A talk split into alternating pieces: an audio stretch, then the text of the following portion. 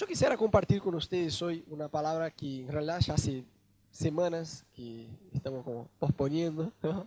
pero es un tema que, que la Biblia nos da mucho énfasis, que es acerca de compasión. Viste que la Biblia es gracioso si vos agarras el libro de Génesis, ponele al comienzo. En siete capítulos muestra la creación de todo el mundo. Y todo el resto del libro cuenta de la historia de un hombre y de su linaje, ¿no? de su descendencia. Porque para Dios lo más importante son las personas. Solemos decir, ¿no? como frases de impacto de Twitter, ¿no?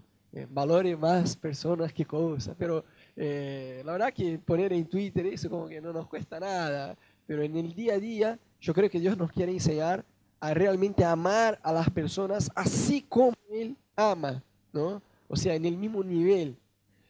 Una vez Jesús hizo como si fuera un mega resumen de la Biblia. No sé vos, yo en mi época de colegio, no, yo era medio vago, les confieso. Y no, no tenía mucha ganas de estudiar, ¿viste? Entonces por ahí yo trataba de chamuchar el profesor o la profesora para descubrir, porque dice que siempre tenía una cuestión que valía como más, no sé, cuatro puntos, ponele, ¿no? Y las otras valían un punto solo. Entonces yo trataba de descubrir esta cuestión que valía más para ir ahí nomás y bueno, el resto trataba de chamuchar más el profesor.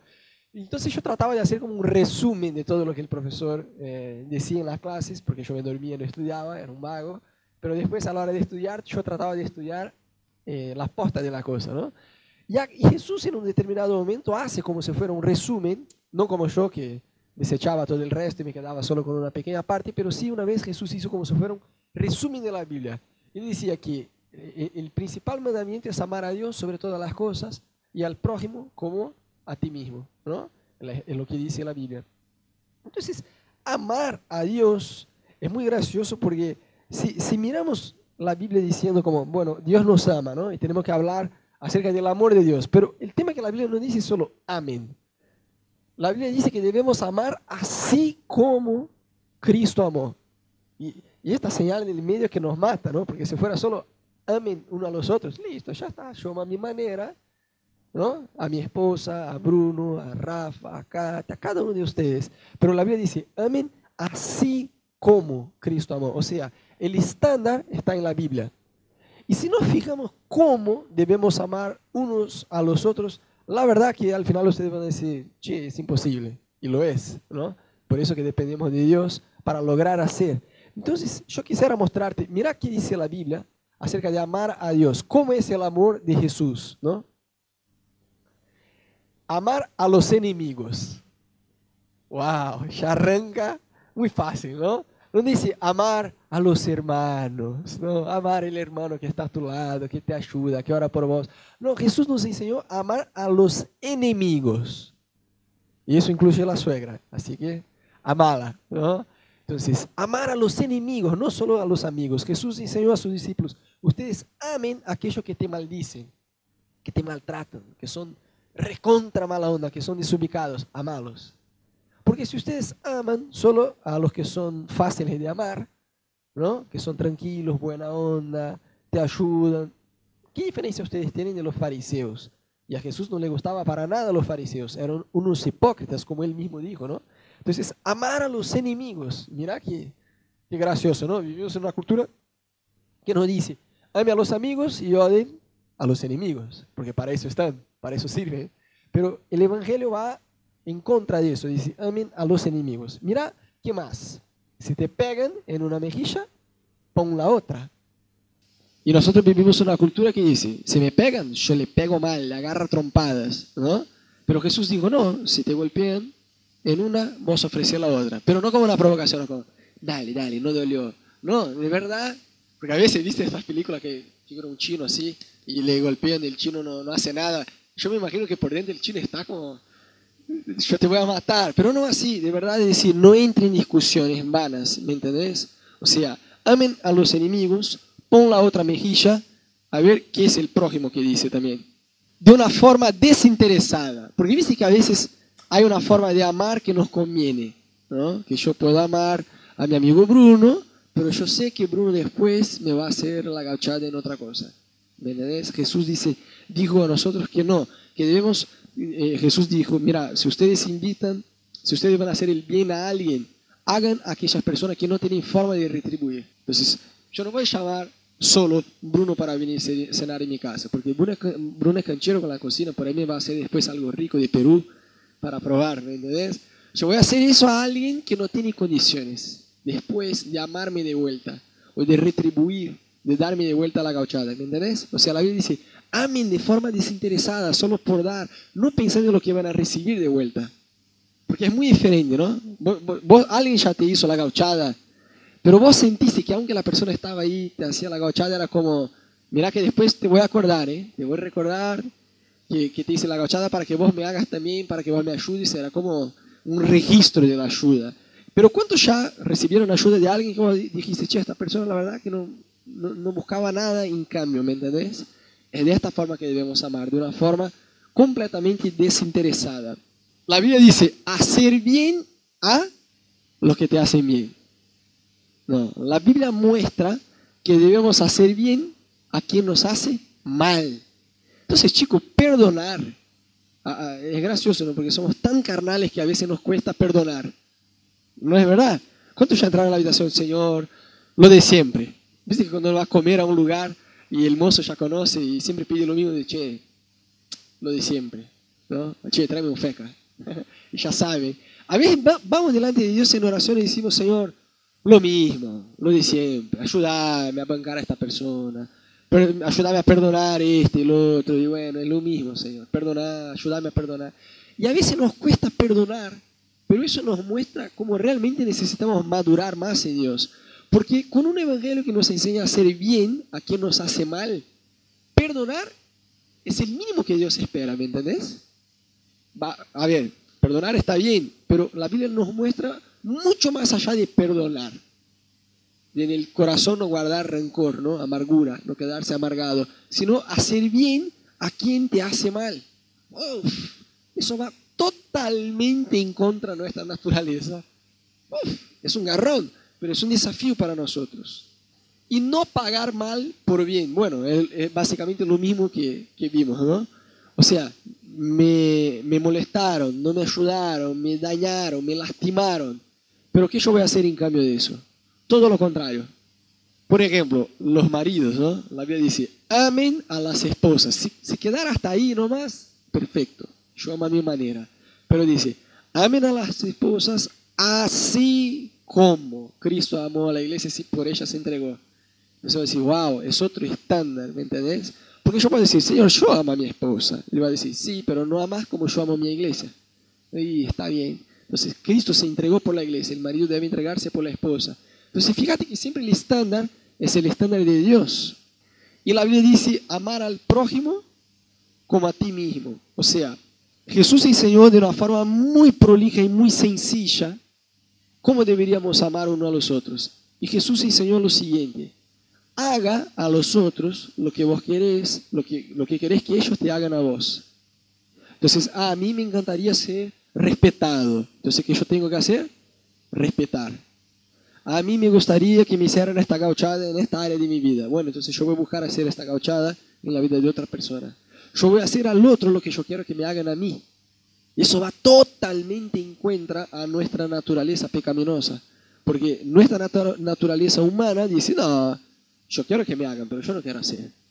Entonces, el estándar de Dios para amar, fíjate, amar a los enemigos, si te pegan en una mejilla, pon la otra, ayudar a alguien que no te puede recompensar, perdonar es el mínimo, porque la Biblia dice que no debemos pagar el mal con bien, y maridos amen a sus esposas así como Cristo amó iglesia y por ella se entregó.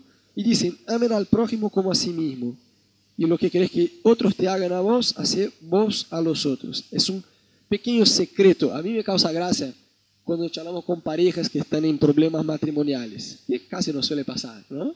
Y es muy gracioso porque cuando vos estás con la pareja y dices, bueno, cuéntenme el problema. No, el problema es él, el problema es ella. Siempre es así, ¿no? De una forma muy hermosa, muy bien armada, pero la posta de la cosa es así, el problema es él, el problema es ella. Y, vos, decís, bueno, entonces, eh, ¿por qué vos decís que el problema es ella? Si preguntas al marido, ¿no? No, porque ella, y ahí te da 300 defectos de la mujer no, ella es mucha pelota, vos no sabés lo que me hace, yo no, no la banco más, y hace eso. Yo así, no, no, pero decime solo las tres principales cosas que te molestan.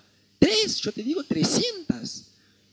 Y bueno, el chabón dice las 300 y, después vos, preguntas al chabón, y ahora decime eh, tres cosas que vos haces mal. Ah, que yo hago mal, sí. Ah, a ver, eh, bueno, yo soy muy, qué sé yo, yo soy muy colgado. Viste que los defectos son mucho más leves, ¿no? Cuando uno habla de sí mismo, no, yo soy muy, ella es una desubicada. Y bueno, ¿tu defecto cuál es? No, que yo soy muy ansioso, soy muy, ¿no? Ponemos defectos que casi no son defectos. ¿Por qué? Porque nos cuesta mirar nuestros errores. ¿Sabes?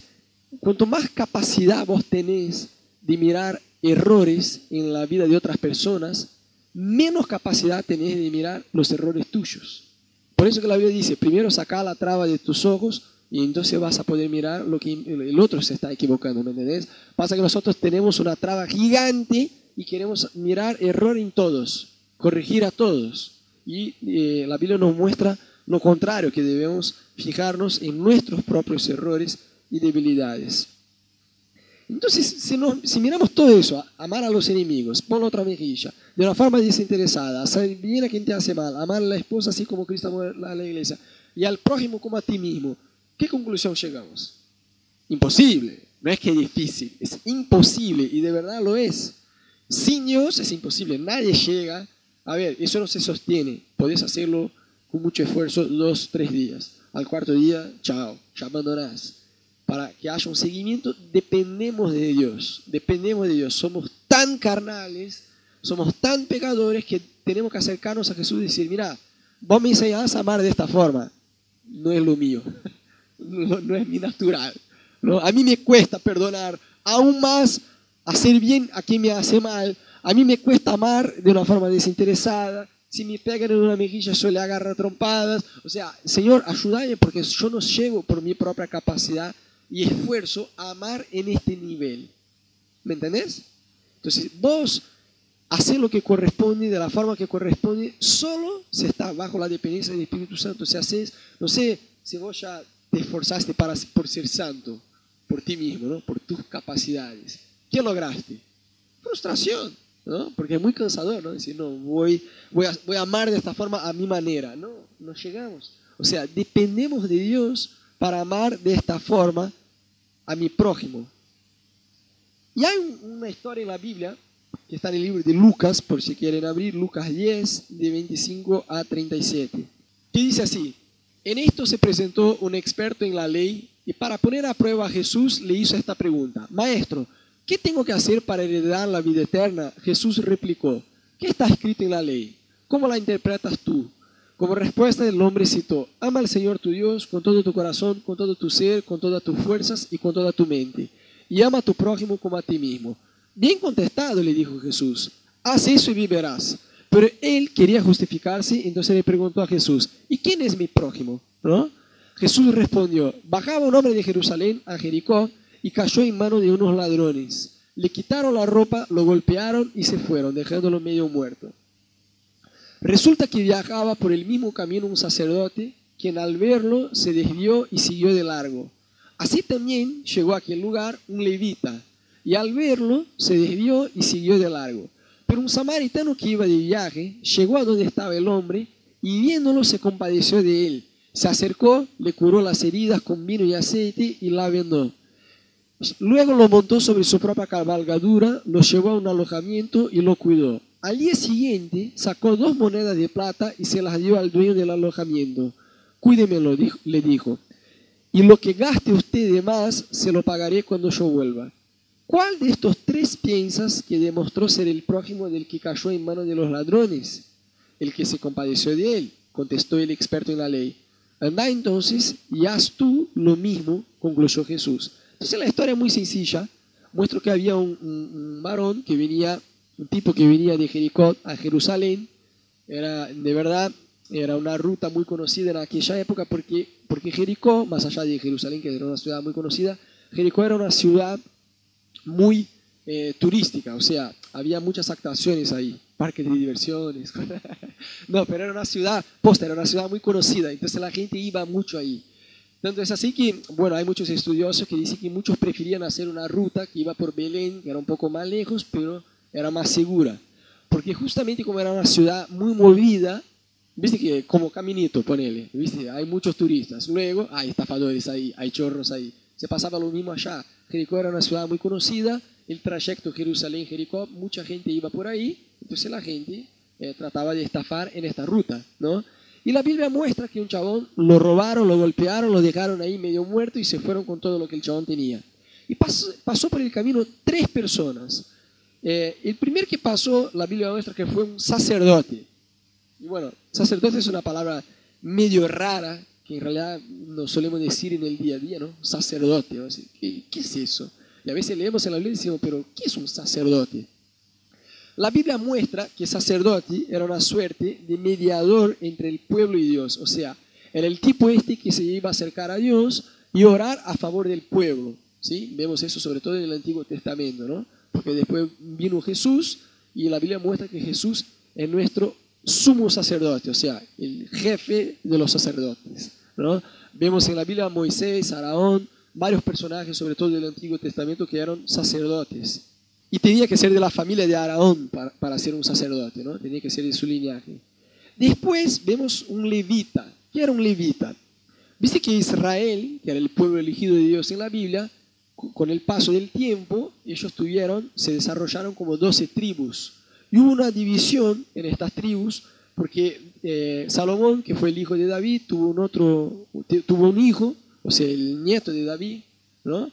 Roboán, y la Biblia dice que el chabón era como muy desubicado, muy duro. Entonces hubo una división en el reino, a lo cual dos tribus se quedaron en una determinada parte y diez más se fueron a otro lado. La Biblia muestra que diez tribus se fueron al norte, ¿no? y la, la, su lugar de instalarse era Samaria, y la Biblia muestra que dos tribus se quedaron en Jerusalén, que sería el reino del sur. O sea, entonces Israel se dividió en el reino del norte y en el reino del sur.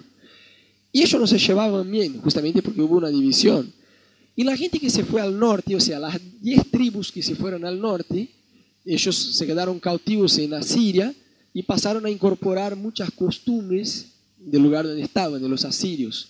Entonces la gente del sur, como, bueno, ya no consideraba a ellos más como un verdadero israelita, ¿me entendés? Porque ya estaban incorporando los dioses de otra gente, las costumbres de otras personas. Entonces hubo una división y fue tan fea que realmente los samaritanos y los judíos, o sea, el reino del norte y el reino del sur, no se llevaban bien para nada. Vemos eso en la Biblia cuando Jesús se acerca a una mujer que era samaritana. Y ella dice, pero ¿cómo vos me hablas si vos sos judío y yo soy samaritana? porque ni siquiera se hablaban. Entonces, a mí me llama mucho la atención que la Biblia muestra primero un sacerdote que pasó, miró, dijo, a mí qué me importa, que se muera, en otras palabras, y siguió de largo. Y la Biblia muestra que vino un levita, o sea, de estas tribus, había una tribu que se llamaba Leví, y de esta tribu Dios separó a ellos para servir en el templo, ¿no? Servían a los sacerdotes. Entonces, un levita porque está bueno aclarar eso, porque a veces decimos, ¿no? El chabón que toca el teclado en la iglesia dice, yo soy un levita, porque yo, yo, yo, toco en la casa del Señor. No, no es un levita porque no sos del linaje de Leví, de la tribu de Leví de la Biblia. Pero está bueno saber la diferencia entre sacerdote y levita, ¿no? Sacerdote era un mediador entre el pueblo y Dios, que tenía que ser de la familia de Araón, y levita, aunque muchos fueran, eh, fuesen eh, sacerdotes, porque eran de la, de la familia de, de Araón, la Biblia muestra que ellos servían a los sacerdotes, serían una suerte de ayudantes de sacerdotes, por así decir. ¿no? Ni todos eran sacerdotes, solo los que eran de la familia de Araón.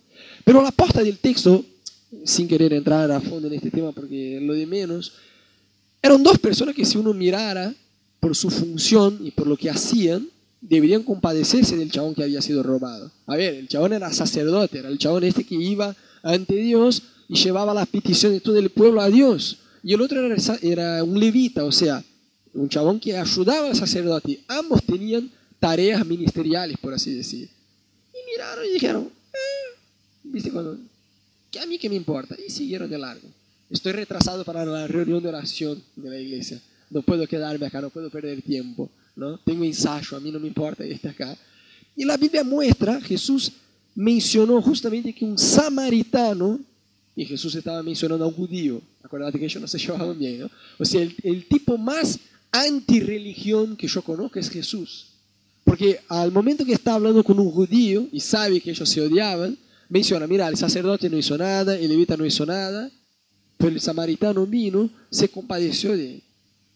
Le dio su tiempo, su plata, sanó las heridas, le, le puso ahí en su burro y lo llevó a un alojamiento y le pagó y le cuidó, hizo todo como corresponde, un samaritano. Y le pregunta, ¿quién amó al prójimo de los tres personajes? Y yo me imaginé el judío como que no había forma de decir otro, ¿no? Ah, el sacerdote o el levita, no, tenía que decir el samaritano. Y a mí me llama mucho la atención porque, a ver, el buen samaritano, el chabón dedicó tres cosas básicas que vemos ahí en esta historia. La primera cosa que el tipo hizo fue dedicarle su tiempo. Porque no me imagino que estaba ahí como de la nada, era una ruta, nada se queda así, ¿no? Mirando el cielo en una ruta. Uno si uno está en una ruta porque está yendo a algún lado, ¿verdad? Y pasó eso, el buen samaritano, dice la Biblia, que él regaló el tiempo de él al chabón. O sea, tuvo que tomarse el tiempo de frenar su viaje, cuidarle al chabón, capaz que desvió el camino hacia un alojamiento, no sabemos, la Biblia la verdad que no nos da mucho detalle, pero eh, eh, el hecho es, el chabón dedicó su tiempo para el otro. No hay forma de amar gente si no dedicamos nuestro tiempo a las personas. No sé si vos hablaste con alguien, eh, es muy malísimo eso, ¿no? Cuando estás hablando con alguien y la persona está así con el celular, ajá, ajá, ajá, y vos ya dejaste de hablar y la persona sigue, ajá, ajá, no te está escuchando. La, persona pone el celular, eh, están en la mesa comiendo, la persona pone el celular, ajá, ajá, y ahí va, y mira. Te, da la sensación que la persona no está conmigo, ¿no? Bueno, entonces amar nos exige dar nuestro tiempo a las personas. ¿Sabes, gente? Eh, yo me quedé, algunos ya conocen mi historia, yo no te voy a decir que nací en un hogar creyente porque cuando yo nací mi mamá no iba a la iglesia, pero desde muy chico yo empecé a ir a la iglesia, cuando yo tenía seis años. Me quedé hasta mi adolescencia, en mi adolescencia me aparté de Dios, me quedé cinco años recontra apartado de Dios y al final de los 17 años, o sea, hace cuatro años atrás, eh, yo, yo, volví a caminar con Dios, yo volví a caminar con, con Él. Eh, y desde entonces, ya hace, bah, desde mis 17 años, hoy yo estoy con 35, que yo empecé a seguir a Dios de verdad. Y algo que yo aprendí y sigo aprendiendo es que no hay forma de servirle a Dios si no invertimos nuestro tiempo, no solo para estar con Dios, sino para estar con personas también. Abrir espacio en nuestra agenda para estar con personas. ¿Sabes? Eso es desde Brasil, en nuestra vida.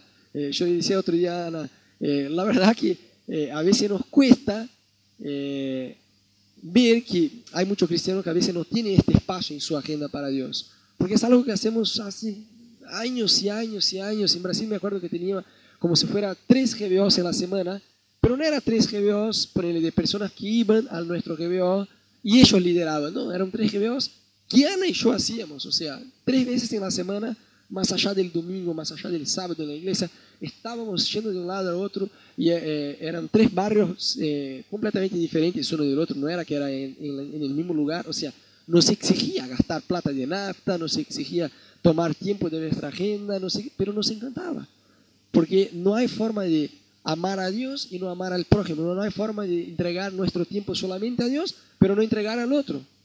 Yo siempre digo lo, mismo, que cuando vos no querés estar con personas, no sé cuántos ya pasaron una etapa, así vos decís, ah, por Dios, yo no quiero estar con nadie. Bueno, con la suegra yo te entiendo, no, pasa nada. Está bien, se entiende, es lo normal, ¿no? Pero más allá de la suegra, de verdad, no sé cuántos ya estuvieron en este lugar que vos decís, ah, yo no quiero estar con nadie.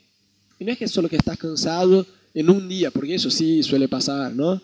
Digo, por un periodo que vos decís, yo no quiero estar con nadie, en los próximos dos, tres meses yo no quiero hablar con nadie, quiero estar solo, quiero yo siempre digo que cuando uno llega a este lugar es tiempo de volver a Dios y de quedarse a solas con Dios en primer lugar, ¿no?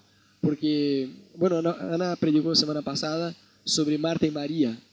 Y es muy verdad el, eh, el principio que esta historia nos deja, que uno puede, encima con las cosas de la iglesia eso pasa también, de entrar en un activismo de un montón de cosas que tengo que hacer, que tengo que hacer eso, que tengo que hacer el otro, y dejamos de tener tiempo con Dios, que es lo más principal que, que la posta de todo, ¿me entendés? Entonces podemos entrar en un activismo con nuestra facultad, con nuestro trabajo, con nuestra familia, con la iglesia, con lo que sea, pero lo más importante es quedar, eh, quedarse con Él, tener tiempo con Dios. Pero ¿sabes qué gracioso? Porque al tener tiempo con Dios, o sea, al a dedicarle a Dios mi tiempo, mi agenda y estar con Él, yo voy a pasar a dedicar mi tiempo también a las cosas que Dios quiere que yo dedique. ¿Me entendés? Porque dices, no, yo estoy con Dios, pero solo con Dios, con nadie más. No hago nada para Dios. O sea, Marta y María. Hay, hay, una, hay una, verdad, yo no creo que Jesús al reprender eh, Marta, que estaba muy atareada con, toda, con todo, eh, quería decir que el servirle a Él estaba mal, sino que en aquel momento no era el momento de servirle a Él, era el momento de quedarse con Él. Pero una cosa te lleva a la otra. Si vos invertís tiempo con Dios, vas a querer estar con personas. ¿Me entendés? Una cosa te lleva a la otra. Entonces el chabón dedicó su tiempo a frenar su viaje, capaz que desvió su camino para cuidar al chabón que estaba ahí. Otra cosa que vemos que el chabón dedicó fue su plata. ¿No? El chabón dice la Biblia que lo llevó y lo dejó en un alojamiento, le pagó al chabón y dijo, mirás, cuídalo y si aún así, con lo que yo te estoy dejando, eh, tenés que pagar más después, cobrame que yo te voy a, eh, acordarme que yo te voy a pagar. Entonces, no fue, mira, yo te voy a poner un alojamiento, pero vos después haceme la gauchada y me, pagás, ¿no? El chabón había sido robado, ¿me entendés? Le estafaron a él. Entonces, uno tiene que sí también poner la mano en el bolsillo, por así decir, cuando vos querés involucrarse con algo en de ayudar, ¿no? Y después, con nuestros bienes. Imagínate que el burro era aquella era el auto del chabón, ¿no? Abrió su auto para que, auto burrístico, para llevar el otro al, lugar donde iba a llevar. Yo conozco un pastor en Brasil que tiene un ministerio muy bueno de acción social y él cuenta que empezó con una bicicleta. Y después es muy gracioso el chabón, es un personaje. Cuando cuenta su testimonio te matas de la risa. Pero el chabón empezó con una bicicleta visitando gente adicta en las calles, viste, drogaditos y gente así.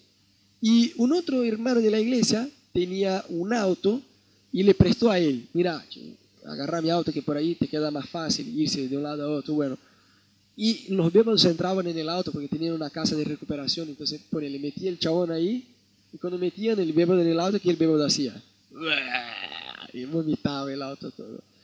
Uno podía enojar, ah, por favor, mi auto. No, pero no es mi auto, el auto es de Dios. Todo lo que yo tengo es de Dios. Mi vida es para Él. Mi agenda, mi auto, mis bienes, todo lo que yo tengo es para servirle a Dios mi casa es para Dios. La gente puede venir, puede eh, ensuciar, puede hacer el lío que sea, porque abrimos, abro mi casa para el reino de Dios. ¿Me entendés? O sea, vamos a servirle a Dios, pero con pasión, como hizo el buen samaritano. El chabón, vemos estas tres cosas, por lo menos en esta historia, que el chabón se dedicó a ayudarle al otro. Y si nos fijamos, el chabón podría, no sé, ayudar eh, bueno, ya les comentamos, ¿no? Que había esta rivalidad, que no se llevaban bien los samaritanos y los judíos. El chabón por ahí podía decir, ah, primero quiero estar seguro que es otro samaritano. ¿Ves? Porque si es un judío, yo no voy a ayudar. Puede haber vos que te robaron, a ver, ¿puedes hablar? ¿Sos samaritano? Ah, entonces te ayudo. Ah, ¿sos judío? No, entonces no quedarte ahí. El chabón no, no, no, compartía esta rivalidad, ¿me entendés? Aunque fuera un samaritano, digo, voy a ayudar, no importa si es samaritano o si es judío. El chabón podía también ayudar lo mínimo posible, ¿no? O sea, solo sanando las heridas. Bueno, te lastimaron, te voy a ayudar ahí, listo. ¿Está bien? Está bien, Dios te bendiga. No, el chabón fue mucho más allá, lo llevó, lo pagó, lo cuidó por completo, ¿no? ¿Y por qué el chabón lo hizo así? Porque la Biblia dice que el chabón lo miró y se, compadeció, del hombre. Entonces yo, quiero, yo creo que Dios quiere que nosotros también tengamos esta mirada hacia el prójimo y que podamos también compartir el mismo sentimiento que el tuvo de compadecerse por el otro. ¿no? Porque la Biblia dice que fe sin obras es muerta. Fe sin obras es muerta. Decir yo creo no nos cuesta nada. Mostrar que yo creo eso me exige todo. Me exige todo. Hay un versículo en la Biblia que dice, si no podemos, si, si decimos que amamos a Dios, a quien no vemos y no tenemos forma de tocar, pero no mostramos amor a nuestro hermano que podemos, que podemos ver y tocar, somos mentirosos, somos hipócritas. Porque esta intimidad con Dios, este tiempo a solas con Dios, no va a llevar hacer algo por el otro. Es muy trucho, está bien, no quiero de ninguna manera eh, desechar el principio de la historia de Marta y María, que lo más importante es la intimidad. Pero no es solo la intimidad, porque la intimidad con Dios no va a servir a servirle a Dios. Una cosa lleva a la otra, si no, no es intimidad, ¿me entendés? Entonces, yo creo que Dios quiere estirar nuestra capacidad de ejercer misericordia en pequeñas cosas. En esta semana yo miraba una película que ya había visto de un chabón de Estados Unidos, no sé si conocen, Todd White, que es un chabón que tiene pelo largo, no sé si conocen, es un tipo yankee. Y tiene una historia muy buena, fue ateo por muchos años, Dios, fue adicto a drogas y cosas así. Dios le alcanzó a él con su misericordia y bueno, el chabón hoy predica en todo el mundo. Y él hizo una película hace, no sé, seis meses, capaz, un poco más, no sé, eh, que cuenta su día a día con Dios, ¿no? Y es impresionante porque el chabón evangeliza un montón y, y, ministra un montón sanación física con la gente. Pero lo que más me llamó la atención en esta película fue un momento que el chabón va a comer y el chabón deja una propina, pero muy buena. Y el chabón dice, mira, eh, eso yo te dejo porque yo soy cristiano. Y bueno, vos conocés la Biblia, sabés que la Biblia dice que Dios amó al mundo de tal manera que entregó su Hijo para que todo aquel que en Él crea no se, eh, no se muera, pero tenga vida eterna. O sea, que entregó, que dio. El Evangelio es eso, es dar, es entregar. Entonces yo te quiero bendecir con eso. Y la mina se queda como, wow, no lo puedo creer, porque era una propina muy buena. Y, yo le dije Ana, wow, qué vergüenza, ¿no? Porque ¿cómo, cómo solemos hacer, ¿no? Vamos a un restaurante, el chabón ya nos atiende bien, decimos, ah, ya cobra el cubierto, no me atendió bien, no voy a dejar ni siquiera 2%. ¿No es así? ¿O soy solo yo? Solo, ah, no, acá no me atendieron bien, no voy a dejar cada tanto, y, es gracioso porque parece ser contradictorio lo que le voy a decir, cada tanto cuando vamos a comer, yo sí digo una propina y a veces Ana me dice, ay, qué generoso que sos. Y yo digo, la verdad que no, amor, la verdad que yo lo hago no es porque soy generoso, es porque quiero ser y sé que no lo soy. Y la única forma de ser es haciendo, ¿me entiendes? Entonces cada tanto vamos y yo digo una propina un poco más, eh, más grande y Ana me dice, ay, amor, vos sos tan generoso. Yo digo, no, yo lo hago para que aprenda a ser, ¿me entendés? Es como vencer el miedo. Tengo el miedo de tirarme en una pileta. ¿Cómo vas a vencer? Hay que tirarse en la pileta para vencer el miedo. Es así. Yo quiero aprender a tener un corazón donador. ¿Qué tengo que hacer? Dar. Tengo que ser alguien generoso así. Pero yo hago porque sé que no lo sé. No es algo que todavía tengo incorporado dentro mío, eh, eh, mío pero es algo que yo tengo que trabajar todavía para incorporar. Después, mirando esta película, ¿viste? El, Espíritu Santo tiene, el Espíritu Santo tiene su forma de convencernos ¿no? de, de, nuestras fallas. ¿no? Entonces, eh, dice que ahora está de moda en algunos lugares de la ciudad que el chabón viene con un, una mini botella así, con jabón y agua, y te tira ahí en el vidrio en el auto y te limpia, ¿no? De verdad, para mí, eh, eh, no sé, me parece raro, porque el auto ya tiene el cosito este que limpia, ¿no? Y es más, apretas un botón, tiras el agua, apretas el otro, limpia, que es lo mismo que el chabón hace, pero aún así ellos vienen, ¿no? Y a veces se enojan si no le das plata. Pero bueno, yo siempre me enojaba. Cuando el chabón venía, yo prendía eh, el coso, bla, bla, bla, y decía, no hace falta, no hace falta. Y mirando, en esta semana mirando la película, yo decía, ah, Jesús, perdonadme, perdonadme, cambia mi corazón. Yo tengo que aprender a ser alguien más generoso, ¿no? Y yo decía, Ana, amor, yo miré la película y Dios me convenció que yo tengo que realmente ser un tipo más generoso, porque cuando viene este tipo dice, y, ya llega, algunos ya llegan tirando agua, ¿no? Y yo me decía, no, no quiero, no hace falta. Yo decía, si el chabón no, necesitara, no está ahí haciendo, ¿me entendés? ¿Cuántas veces nosotros dejamos de ayudar a alguien por juzgar? Viene un pibe a pedirnos plata. No, pero ese tiene cara de drogadito. Este no me engaña. Este tiene cara de borracho le voy a dar la plata y se va a tomar todas. Así que la mejor forma de ayudarlo es no dando, ¿no? Como cristianos debemos elegir creer en lo mejor de las personas. O sea, el chavo me está pidiendo plata. No estaría pidiendo si no la necesitara, ¿me? Lo que él va a hacer después, si se va a tragar, si se va a tomar, es un problema de él. Lo que a mí me corresponde es ayudar sin juzgar, ¿no? Y es un desafío todos estamos en eso, ¿no? Yo les confieso que más allá de estos tipos que vienen a tirar agua ahí en el vídeo, yo tengo una cierta eh, incapacidad de amar a los tacheros de Buenos Aires, les confieso. Los tacheros y los colectiveros, ¿viste? De verdad, a mí me cuesta. Pero bueno, estudiando esta palabra, yo, me, yo sentía a Dios ministrarme, ¿no?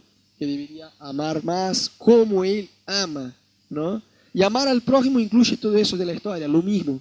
Regalar nuestro tiempo, nuestra plata, nuestros bienes a las personas, al reino de Dios. Y una otra manera de amar que a veces nos cuesta mirar como una forma de amar, pero sí es una forma de amar, es evangelizar. Porque a veces tomamos un mandamiento que Dios nos dio, que es evangelizar, como si fuera un consejo, como si fuera un tip. Chicos, mira, yo no les quiero molestar tu agenda, no, no quiero molestar la vida de ustedes, pero si les parece copado, si ustedes se animan, por ahí quizás estaría bueno compartir con alguien tu fe. No, fue un mandamiento, vayan por todo el mundo, hagan discípulos de todas las naciones. Eso es hacer misión. Viste que la iglesia empieza a tener cosas raras, ¿no? Cuando con el paso del tiempo empezamos a crear conceptos equivocados. Tenemos que hacer misión, entonces tenemos que enviar Bruno y Adri para África, porque eso es hacer misión. Eso es ser misionero. No, no, no, no, eso también es ser misionero. Pero si Bruno en el trabajo comparte su fe, si Adri con los vecinos evangeliza, están haciendo misiones. Entonces toda iglesia, mirando a la Biblia, hace misiones, o por lo menos debería, ¿no? Hacer misiones con el sentido de compartir la fe nuestra. Eh, yo no sé vos, yo no soy un tipo así como este chabón de, de la película que yo les comenté, Todd White, con facilidad. ¿Viste? Yo tenía un amigo en Brasil, el tipo era un animal, eh, de verdad, era un animal, era un animal. Vos te quedabas 15 minutos con él y ya salía encendido por Dios. El chabón, no sé, íbamos a eh, llenar el auto con nafta. Bueno, completame. Dice, che, ¿cómo te llamas? Y ahí, ahí en 30 segundos se evangelizaba el chabón, ahí del puesto de servicio, y le daba un librito que ya cargaba en el auto, un montón de libritos así, y decía, este, este tipo acá te puede cambiar la vida. Era Jesucristo, la, capa, la tapa del de librito y todo. Era un chabón que evangelizaba así que yo decía, pero ¿cómo, cómo lo hace? Digo, yo no sé ni siquiera cómo empezar. El chabón empieza con todo, con el otro. Ni siquiera se dio cuenta, ya está evangelizando, ya está orando con él y la gente lloraba. Y yo muchas veces miraba y decía, pero yo no, no llego a hacer. Intentaba imitar, pero no me salía igual. Y yo le decía, che, yo trato de hacer, pero no me sale igual. Y decía, bueno, pero yo no empecé así. Fueron eh, práctica, ¿no? Hay que, que, perseguir eso. Y hasta el día de hoy yo estoy lejos de ser un chabón así. Yo no soy un tipo eh, muy evangelista, no es mi facilidad. Digo, yo no soy un tipo este que está en la parada del colectivo. El colectivo tardó tres minutos y ya evangelicé todos los que están ahí. Yo no soy este tipo, de verdad. Pero trato de esforzarme para hacer. O sea, cada oportunidad que yo tengo de evangelizar, yo la aprovecho. Aunque no sea mi fuerte. ¿Por qué? Porque yo sé que un día yo voy a prestar cuentas a Dios. Y si realmente creemos en todo lo que nos dice la Biblia, que hay una condenación eterna y que la gente se está yendo rumbo al infierno y que es el papel nuestro alertar a estas personas, tenemos que tomar eso con otra seriedad. Yo tenía mucha, pero mucha dificultad de por lo menos esforzarme en eso, porque yo pensaba, oh, por ahí si empieza a evangelizar el chabón, dice que hoy la sociedad tiene una visión de creyente muy retrógrado, ¿no? Gente legalista, gente torpe, eh, y el chabón va a pensar que yo soy un seguidor de estos tipos que están en la tele pidiendo plata, ¿entendés? O sea, a lo mejor no comparto y oro por el chabón y ya está, ¿no? justamente porque a esta realidad debemos salir de nuestra zona de comunidad y comunicar el Evangelio como corresponde. Y el chabón te pregunta, ¿y vos sos qué? ¿Vos sos evangélico? O sea, sí y no. ¿Cómo así? No, sí, porque acorde a la Biblia, a la creencia de la Biblia, yo soy evangélico, pero no, porque si yo digo que soy, te va a venir la primera imagen, el primer concepto de estos tipos que están en la tele pidiendo plata, y eso no tiene nada que ver conmigo, ¿me entendés? Pero prediquemos, porque es una forma de amar. Vos no avisarías a alguien, no sé, ponele que acá, no sé, ponele que Bruno sale ahora, va al baño y mira que hay, se prendió fuego arriba. Y hay tiempo de zafar, ¿no? Si Bruno nos ama, lo mínimo que Bruno haría era bajar de vuelta las escaleras gritándonos, gente, fuego, fuego, vamos, vamos, vamos. Pero si Bruno tiene indiferencia, porque el contrario del amor no es el odio, es la indiferencia. Bruno, si, fuera un tipo indiferente, decía, total, no pasa nada, yo saqué. Se está prendiendo fuego, pero yo saco y bueno, la gente se va a enterar, no sé, si van, si no van, total, a mí no me corresponde avisar. Entonces, si realmente creemos en lo que la Biblia dice, que hay una eternidad sin Dios, eso nos lleva a dar un paso más de salir, de vencer el miedo, de vencer la vergüenza, de vencer lo que sea y compartir nuestra fe. ¿Sabes? A veces eh, nos quedamos muy pesados porque tenemos un concepto equivocado que nuestra tarea es convertir a la gente. Y ahí es, es cansador, ¿no? Argumentar, el chavo dice que es ateo y te quedas en una batalla de argumentación. Nuestro papel no es convertir a nadie, esta es la tarea del Espíritu Santo. Jesús hizo lo más difícil. Ya se fue a la cruz, murió ahí, cargó sobre sus hombros nuestros pecados, nuestros errores, y lo que Él nos invita a hacer es predicar a la gente, o sea, compartir nuestra fe con las personas que están al lado nuestro. La parte más difícil que fue morir en la cruz y convencer a este amigo que es tarudo, que parece ser un tipo recontra cerrado, está en las manos de Él, no en la nuestra, ¿me entendés? Pero el papel nuestro es predicar. Y lo que Él hace, nosotros hacemos lo posible para que Dios haga lo imposible, ¿no? Si yo te pregunto, ¿cómo te convertiste? Seguramente iba a escuchar varias historias muy distintas una de la otra, pero con toda seguridad algo en común tendrían las historias. Nadie se convirtió solo, ¿sí o no? Ah, bueno, siempre hay e-, excepciones. Mi suegro tiene una historia muy zarpada que prácticamente un ángel le bajó del cielo a predicar al chabón, literalmente. Fue una historia muy loca. Pero digo, es una excepción de la excepción de la excepción de la excepción. La normalidad, alguien te predicó, alguien te invitó a ir a la iglesia, alguien eh, sentó con vos para leer la Biblia, alguien compartió un testimonio con vos. Pasa que nosotros nos convertimos y por alguna razón que yo no llego a entender y que a mí me pasa igual, tenemos una idea recontra equivocada que bueno, bueno, sí, en aquel tiempo yo era cerrado, pero hoy yo me abrí, camino con Dios, pero esta persona no quiere. Es como, a nosotros la verdad que no, no, no importa si, si la persona quiere o no quiere. Nuestro papel es compartir. Si la persona va a convertirse o no, es de la persona. No, es entre ella y Dios. Pero mi papel es alertar y contar lo que dice la Biblia acerca de este tema. ¿Me entendés? Ana hace algunos meses me dijo, amor, se me vino un pensamiento tan bueno, pero tan bueno, que me dejó muy tranquila respecto a la iglesia. Porque ella decía, tenemos que crecer, podemos hacer cosas más profundas para Dios cuando tengamos varios equipos armados, gente más comprometida, una cantidad mayor de personas. Sí, es verdad. Pero nuestro papel no es convertir a la gente, sino predicar a la gente. Y yo estoy muy contenta porque estamos cumpliendo nuestro papel. Yo dije, es verdad. ¿No? Estamos predicando, estamos compartiendo nuestra fe. Si la persona acepta o rechaza, el problema es de la persona. El papel nuestro lo estamos haciendo y queremos seguir haciendo porque eso es una señal de amor. Yo quiero que vos sepas que hay personas que están a tu lado, en tu trabajo, en la facultad, personas que viven cerca de vos, vecinos, personas así, que pasan situaciones exactamente o aún peores de este papel que vos agarraste en tus manos hoy. Y lo único que les falta a estas personas es alguien que les predique el Evangelio, alguien que se acerque, alguien que le pregunte, che, ¿qué onda? ¿Cómo andás? ¿Cómo anda tu familia? Y que, que se acerque a ellos para compartir el Evangelio. ¿no? Yo creo que Dios quiere compartir con nosotros en esta noche su corazón por las personas que están alrededor nuestro. Porque como el chabón que leímos de la historia, el buen samaritano, solo hizo lo que hizo porque se tomó el tiempo de mirar el otro que había sido robado y entonces compadecerse de él. Y a veces estamos en este activismo que yo decía, hasta con la cosa de la iglesia puede pasar. Tanto así que no miramos la necesidad del otro y aún menos no compadecemos y entonces tampoco vamos a hacer lo que corresponde hacer.